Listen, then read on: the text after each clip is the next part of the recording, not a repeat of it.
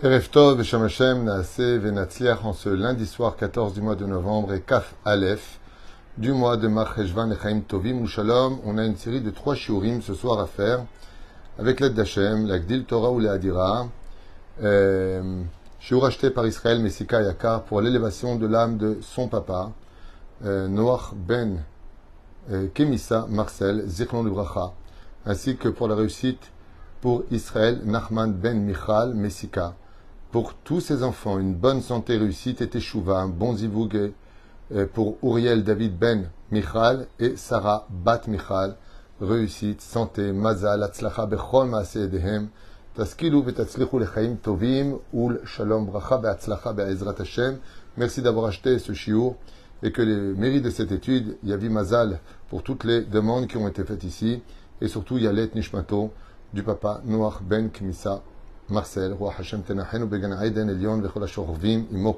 On pensera en même temps à l'élévation de l'âme de Shoshanat, Pitou, Bat, Alia, Alea, Shalom, René Machlouk Ben Sarah, Gisèle, Mazal, Batsipora, Roland, Sion, Ben Miriam, Mordechai, Gérard, Yosef, Ben Israël, Vechol Mete Israël, Refoua pour Chaya, Bat Sarah Lalou, Nancy Rachel, Bat Silvet, Gezala, Eric Chai, Ben Arlet, Kuka, Joël Miriam, Bat Sarah Sassia, Sarah Bat Sassia, Shem Rechota, Bechol Asherla, Be'ezrat Hashem Ilbarach, Meir ben Ruth Soufan, Jean-Luc Shlomo ben Zeira, Chaya Ruchama Esther Bat Rivka, al Mishpachat ben Simon, Vechen, Yana ben Esther, Sarah Talia Bat Myriam, Moratim Yagdosha On commence ce chiour euh, numéro 1 qui aboutira à un deuxième chiour important à suivre avec l'aide d'Hachem que je vous demanderai de partager, euh, surtout euh, entre nous, notre communauté particulièrement, puisque nous allons parler d'un problème interne.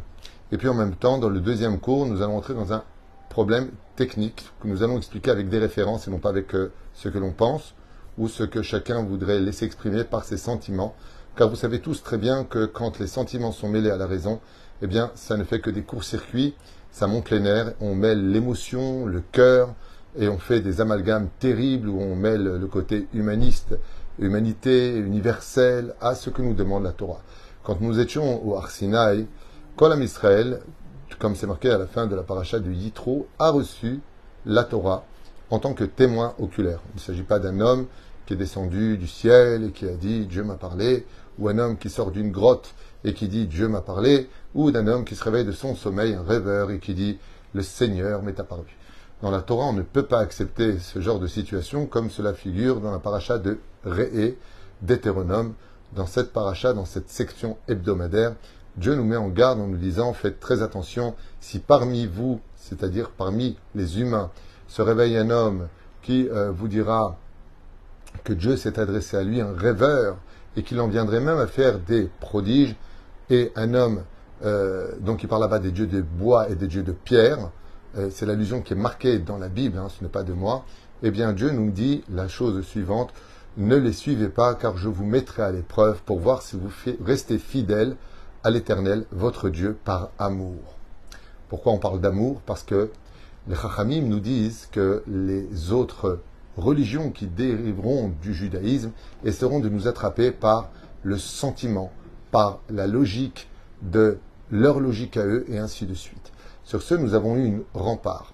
Notre Torah, quand elle a été donnée au Arsinaï, nous a été donnée un petit peu, je dirais de façon très métaphorique, un peu comme Ikea. Ça veut dire que nous avons les planches, nous avons euh, les petits tournevis qui sont sur place, nous avons euh, les clous, nous avons les, euh, ustensiles nécessaires, sans demander d'aide à qui que ce soit, pour monter cela.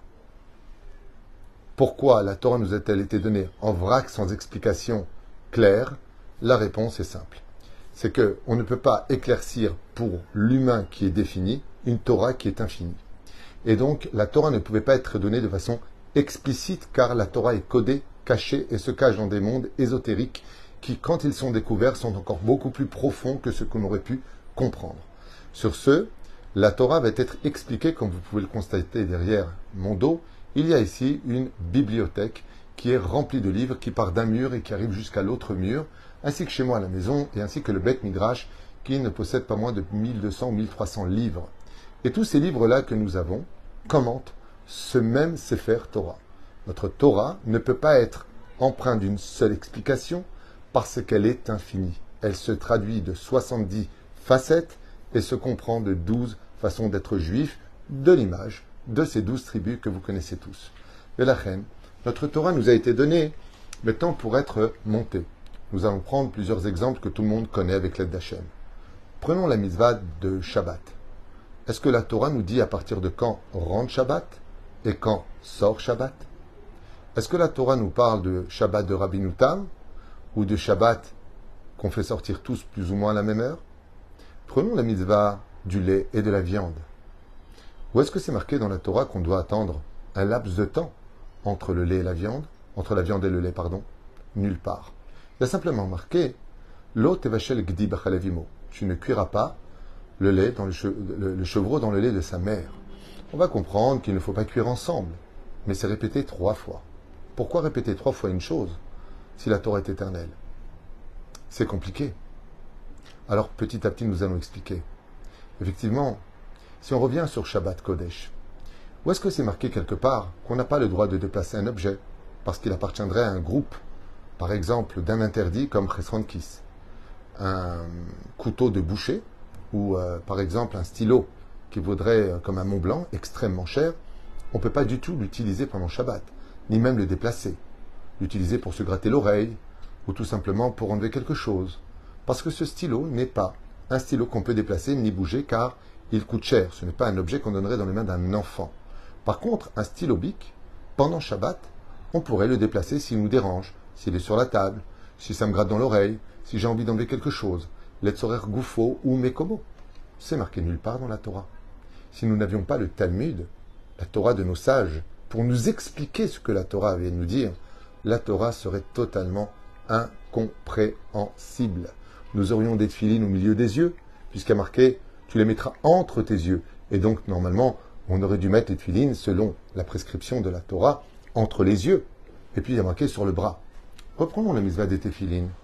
Qui nous a dit dans le judaïsme, c'était quoi des téphilines Peut-être que ce sont des boîtes rondes, peut-être que c'est même pas des boîtes, peut-être c'est simplement des bouts de trucs à coller sur nous, des bouts de papier.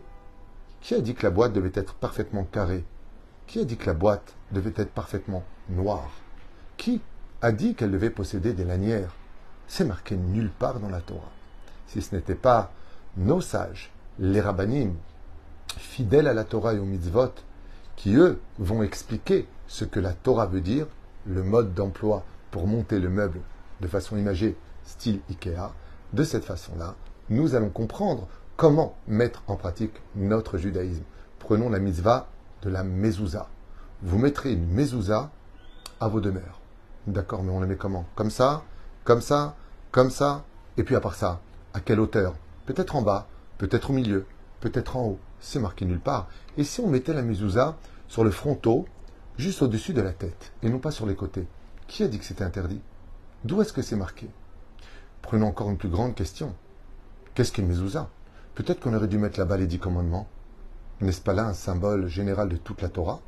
Je suis l'Éternel ton Dieu qui t'ai fait sortir du pays d'Égypte. Et non. Dans, la Mezouza, il y est marqué là-bas Shema Israël, Hashem Elokeinu Hashem Echad, et ensuite Baruch Kevod et Ve'afta Ve'aya. Pourquoi tu ne mettrais pas le troisième paragraphe, tout le Kriyat en entier, en entier? Parce que nos sages nous disent que la Mezouza ne doit être empreinte que de ces deux paragraphes, et pas plus. Les Tfilin de Rabbi Tam, et puis le Shahatnez, et puis, tout ce que nous sommes, les brachot que nous faisons. Quand tu bois une bracha, quand, pardon, quand tu bois de l'eau, tu fais une bracha. Où est-ce que c'est marqué que tu dois faire une bracha? Il faut tout simplement respecter Dieu. Il y a marqué nulle part qu'il faut dire Sheakol ni abidvaro? Netilat yadaim. C'est marqué nulle part dans la Torah. Laver les mains, on pourrait très bien les passer sous l'eau. Qui a dit qu'il fallait prendre une natla, un keli, et puis la prendre de la main droite, puis la passer dans la main gauche et faire ses allers-retours sur nos mains? Et puis dire la bénédiction de Al Netilat Je vous défie de me montrer où est-ce que c'est dans le Sefer Torah. C'est marqué nulle part. Où est-ce que c'est marqué de dire Hamot Haaretz Où est-ce que c'est marqué qu'il faut dire Yom Hashishi Vaichulu Hashamayim avec le Kiddush Chers amis, où est-ce que c'est marqué le porte du talit? Tu porteras un vêtement qui aura quatre coins, alors tu lui mettras des fils. Où est-ce qu'est le châle de prière?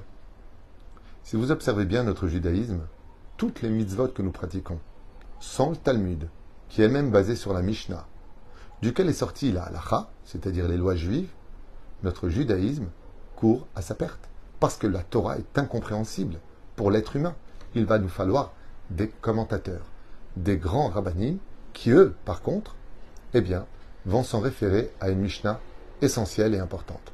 Je vous demande d'écouter vraiment pour ceux qui veulent écouter, bien sûr. On ne peut pas expliquer des choses à celui qui n'a pas envie d'écouter ou qui se dit bon ben moi j'ai mes euh, dogmes à moi, j'ai ma façon de voir les choses. Je ne parle pas de toi. Je parle de celui qui veut écouter ce que notre Torah dit. La Torah, pas que moi j'ai écrit. La Torah que nous avons reçue à Arsinaï. La première Mishnah, dans Maseret Avot Perek Aleph, Mishnah Aleph, commence par la phrase suivante. Moshe Kibel Torah Misinaï. Moshe a reçu la Torah du Sinaï. Rashi, donc commentateur de l'époque du Moyen Âge, à peu près 1000 ans, vient nous apprendre dans les textes de cette Torah-là que nous avons reçu Torot. Bizarrement, dans la Torah, ce n'est pas marqué Torah au singulier, mais Torot au pluriel. Rashi intervient et nous dit Torah Shibirtav et Torah Shebalpe. Vous avez reçu la Torah écrite et la Torah orale. Ça veut dire que, pour tous les ignorants qui pensent que la Torah orale vient des hommes, vous vous trompez. Comme le précise la Torah elle-même, le Sefer Torah, quand nous avons reçu la Torah, nous n'avons pas reçu que la Torah écrite, mais aussi toute la Torah Et si vous intervenez en me disant, temps mort, je suis désolé, vous dites n'importe quoi, puisque c'est à l'époque des Amoraïm, en Babylonie, que la Torah orale a été écrite, et puis par Rabbi Yochanan, à Jérusalem, que la Torah a été écrite à l'époque mi-Tanaïm, mi-Amoraïm. Donc, quand tu viens et que tu dis que cette Torah-là a été donnée, eh bien, c'est faux, car les dates ne correspondent pas. Si c'est une question, la réponse est simple. Jusqu'à ce que Rabbi Yehuda Nassi, sur l'ordonnance et la prescription de Rabbi Akiva, accepte de mettre la Torah orale par écrit, ce qui donnera la Mishnah, plus tard la Gemara, le Talmud, eh bien cette Torah-là n'est pas un renouveau de l'histoire. Elle n'a pas été inventée à l'époque des Amoranim. Pas du tout. Elle n'a pas été écrite par les Tanaïm. Elle était enseignée de père en fils, de génération en génération. Ce qui fait que depuis le Sinaï, on enseigne la Torah.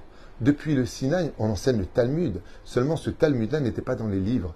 Les gens étaient tellement investis de pureté et de Kedusha qu'ils transmettaient la Torah de père en fils, de, de, de rave en élève. Et donc cette Torah-là n'existait pas dans les livres. Chacun prenait la Torah, et quand il expliquait à ses élèves la Torah, il lui sortait tout ce que vous connaissez dans le Talmud et encore beaucoup plus qui n'ont pas été rapportés dans le Talmud. Et ainsi donc, les deux Torotes nous ont été donnés. Ce qu'ont fait nos Chachamim, quand ils apportent l'éclaircissement de la halacha par les trois piliers des lois juives, que sont le Rambam, le Rif et le Roche. Les trois piliers fondamentaux du Shulchan euh, pardon, des lois juives, sur lesquelles tous vont dériver vers deux autres, deux grands rabbinim, j'ai nommé Rabbi Yosef Karo et le Rama. Rabbi Moshe Ezerlich, qui vont compiler par contre les lois éclaircies pour nous. Et ensuite, beaucoup d'autres Shulchan Aruch qui vont s'adapter à la situation de chaque pays, car effectivement, on ne peut pas adapter les mêmes lois pour les fêtes par rapport au pays, comme par exemple la souka. Quand on est en Russie, il fait très froid à cette époque. Quand on était au Maroc, en Algérie ou en Tunisie, il ne fait pas encore froid à cette époque. Et donc, il va y avoir des interférences dans les lois. Eux vont faire comme ceci et nous, nous allons faire comme cela. Ainsi donc, il faut comprendre que notre Torah ne peut être ni réformée ni libérée. Elle ne peut pas être libérée des commentateurs pour la simple et bonne raison, c'est que d'abord il y a une mauvaise foi. Si on était réformiste et qu'on réfute ce que nos sages nous ont prescrit, alors pourquoi vous mettez des tefilines, mesdames? Les tfilines que vous mettez sont des boîtes noires. C'est marqué nulle part dans la Torah. Les mezuzot que vous mettez, c'est marqué nulle part dans la Torah. Donc, en fin de compte, vous vous en référez à ce que dit le Talmud. Donc, vous faites le supermarché de ce qui vous intéresse et jetez ce qui ne vous intéresse pas. Ainsi donc, on y comprendra ici un manque d'honnêteté et de lucidité qui est révoltant de la part de ceux qui veulent, au nom de l'humanité et du grand cœur universel, dire qu'il faut accepter tout le monde et qu'il faut arrêter de se juger les uns et les autres. Personne ne juge. Je vous le rappelle. Dans le cas où vous l'auriez oublié. Mais dans les religions, depuis toujours, sauf depuis un certain temps, où les civilisations ont un peu évolué. Baruch Hashem, merci Dieu. Mais je rappellerai qu'à l'époque, quand un musulman changeait de religion, eh bien, on le tuait.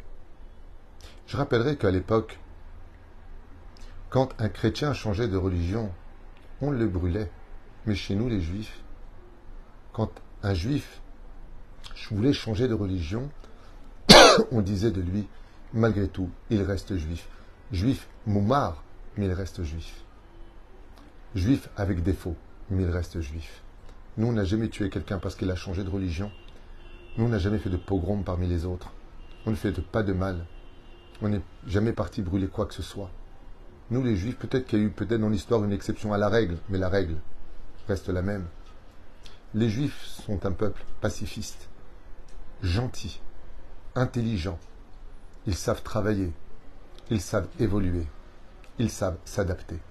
Am Israël est un peuple exceptionnel. Mais tout ce qui a fait de nous ce que nous sommes, c'est beaucoup plus la Torah orale, du Talmud et de la Halacha, que le Sefer Torah lui-même. Je vous rappelle qu'Aristote, pendant la fête de Hanouka que nous avons, avait accepté la Torah écrite, prétendant que Moshe Rabbeinu pouvait se comparer Chaz Veshalom à Aristote. La Torah, de par elle-même, n'est pas réfutée, parce que dans l'absolu, le Sefer Torah n'est pas vraiment dangereux. Il indique un mode de vie. Il indique des lois un petit peu cartésiennes, et de qui plus est, compliquées, claires en tout cas. Tu fais, tu vis, tu fais pas, tu meurs. Tu fais, c'est bien, tu fais pas, tu es retranché. La Torah nous met en garde contre les fautes. La Torah nous met en garde contre les circonstances de notre vie. J'ai créé le bien, j'ai créé le mal, j'ai créé la vie, j'ai créé la mort. Te conseille de prendre ce chemin-là. La Torah n'a jamais lancé une pierre sur celui qui n'a pas fait Shabbat. On a vu Tselophrad qui a ramassé du bois. Et donc Moshe dit à Dieu, qu'est-ce qu'on fait Selon la Torah écrite, Dieu dit de le mettre à mort. Pourquoi? Pour éveiller toutes les générations sur la gravité d'enfreindre le Shabbat. C'est comme un père qui, par amour, dit à son fils Ce que tu viens de me dire devant tout le monde, ce que tu viens de faire est si grave que si tu n'étais pas mon fils, je t'aurais tué. Shalom de dire une chose pareille. Ou alors, je vais te tuer, mais est-ce qu'il va le faire Non. C'est pour ça que dans la Gemara de Maseret Makot, Rabbi Akiva dit si un tribunal rabbinique condamnait tous les 70 ans un homme à mort, eh bien c'est qu'il aura mal fait son travail. Ainsi donc notre Torah est une Torah d'amour. Nous, on ne vient pas juger les autres, mais elle nous dirige vers ce qui est permis de ce qui n'est pas. Nous prévient des dangers de l'assimilation. Car je rappelle que si le peuple d'Israël devait être comparé à un poisson en train de nager, qu'on n'oublie pas que, autour de nous, par, toutes sortes de formes, qu'elles soient agressives, qu'elles soient antisémites, qu'elles soient pacifistes, qu'elles soient dans la beauté de l'assimilation, de partout le peuple d'Israël se retrouve à chaque génération, malheureusement, en danger. Si on ne garde pas bien les lois de la Torah, si on ne garde pas bien les halachot, si on se permet d'ouvrir des frontières sous prétexte que, allez, ça suffit, maintenant, il faut connaître les autres. Alors, je rappellerai que la personne qui vous parle elle-même, moi j'ai fréquenté des églises quand j'étais enfant, puisque j'étais en pension, et j'ai fréquenté énormément de non-juifs, et c'est encore le cas aujourd'hui. J'ai beaucoup de non-juifs qui m'écrivent tous les jours, de toutes religions confondues, et je leur réponds avec énormément de respect. Je viens même de faire un shlom baït, pour ceux qui, veulent sourire, à un Congolais, musulman, qui m'a écrit par rapport à un problème avec son épouse, et je lui ai donné des conseils. Euh, avec toute l'amitié que je peux lui porter. Je ne lui ai pas dit est-ce que tu es musulman, tu es chrétien, tu es bouddhiste? Ça ne me regarde pas. Fais ce que tu veux de ta vie. Tu veux être ce que tu veux être, je te respecte. Mais ce qui va nous permettre de mieux vivre entre nous, c'est de savoir, tant que je sais qui je suis, tant que je reste dans les frontières de ce que la Torah me donne comme luxe de pouvoir me protéger, alors je peux te fréquenter. Mais, si Chaz Shalom, j'explose ces frontières, et que j'appelle Madame le rabbin, qui met cette filine, une réformiste, ou une libérale, elle a le droit de l'être, j'ai le droit d'y adhérer, ça s'appelle le libre arbitre. Mais ne me parle pas de Torah. Regarde bien les mots que tu emploies. Réformiste, qui vient réformer la Torah.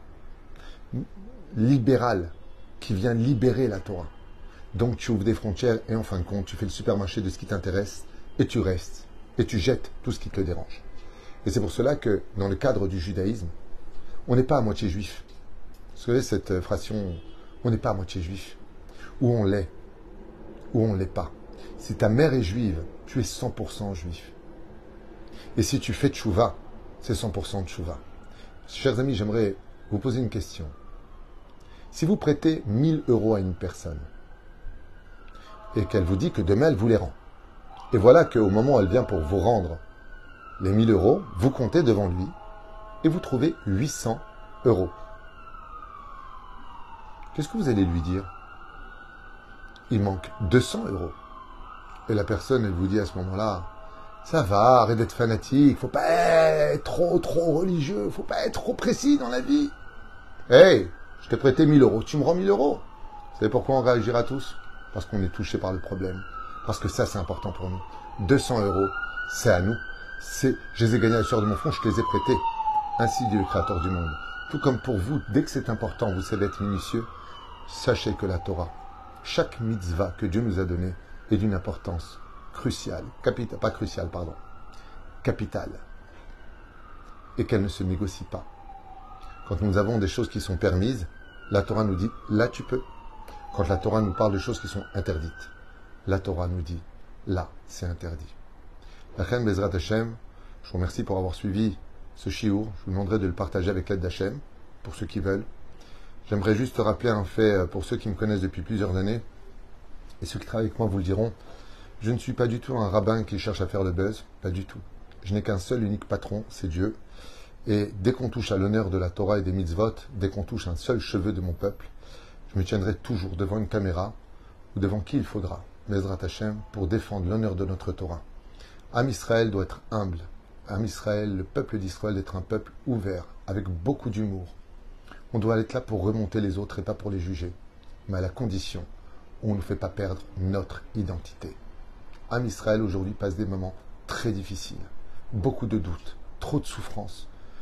On était persuadé que ma chère viendrait il y a déjà trois ans à Pessar quand a commencé le Covid. On l'attendait pendant la fête de Sukkot. On l'attend constamment. Et on a l'impression que rien ne se passe. Et vous savez ce que ça fait, ça? Ça crée des doutes. J'ai tellement de familles qui aujourd'hui traînent la patte pour finir le mois. Et puis quand on leur dit maintenant, mais pourquoi tu te prives? Allez, va à Lourdes, puis va à ceci, et puis va à cela. On peut être ami avec des non-juifs. Il n'y a pas de problème. On peut fréquenter des non-juifs, mais pas pour autant t'assimiler ou leur ressembler. Bechukoteem lotelechu. Je pourrais vous apporter ici, juste avant de clôturer ce premier chiour, pas moins de mille références du Sefer Torah lui-même qui nous interdit de fréquenter les non-juifs dans ce que eux ils vivent. Que lui il vit ce qu'il veut, faire un sapin de Noël. Fais un sapin de Noël, c'est très beau, qu'est-ce qu'il y a? C'est un sapin qui a été inventé d'ailleurs les Français, hein, il n'y a pas tellement longtemps, hein, pour ceux qui veulent étudier l'histoire, ça n'a rien à voir avec euh, l'histoire du christianisme vers la base. On va le méchaner, parce que je pas un cours sur euh, la théologie chrétienne, mais juste que vous sachiez un petit peu. J'en ai fait un cours des Rechagav, si, si j'en avais fait un cours. Mais il n'y a pas plus grand que d'être juif et d'être attaché à l'originalité d'une Torah, qui était la première sur terre. Et notre Torah n'a pas besoin ni d'être réformée, ni d'être libérée. Parce que ça voudrait dire que Dieu nous a donné quelque chose d'imparfait alors que nous chantons tous les jours, comme c'est marqué dans la Torah, Torah Tachem Temima. Notre Torah est intègre et complète. Elle n'a pas besoin d'une autre religion pour la réformer ou pour euh, usurpation d'identité. Bracha va'atzlacha vous tous. Et ensuite, maintenant, vous avez un cours que je vous conseille vivement d'écouter, de partager, puisque nous allons entrer dans le domaine technique, à savoir, a-t-on le droit ou pas? Pas selon ce que je pense, pas selon ce que vous pensez, pas selon ce que notre cœur nous dicte. Voyons sur le domaine technique de la halacha, peut-on rentrer dans un temple Shaolin, dans un temple bouddhiste, dans un temple en Inde, en Thaïlande, dans une église, selon la Torah? Non pas ce que je pense, mais ces mêmes rabbinim qui vous ont dit de manger kasher, qui nous expliquent les lois de Shabbat, ces mêmes rabbinim qui nous ont guidés depuis plus de 2000 ans à respecter la Torah et rester à la compréhension de la pratique du judaïsme, vous allez les entendre avec toutes les références devant vous dans un instant pour le prochain shiur. Vous souhaitant tous les bonheurs du monde, et peut-être que j'aurais blessé ou vexé quelqu'un. Sur ce, je présente mes excuses en tant que David Twitou personnel. Mais la Torah aura toujours raison, et je ne ferai jamais d'excuses pour cela à qui que ce soit. Bracha Et à tout de suite pour ceux qui veulent.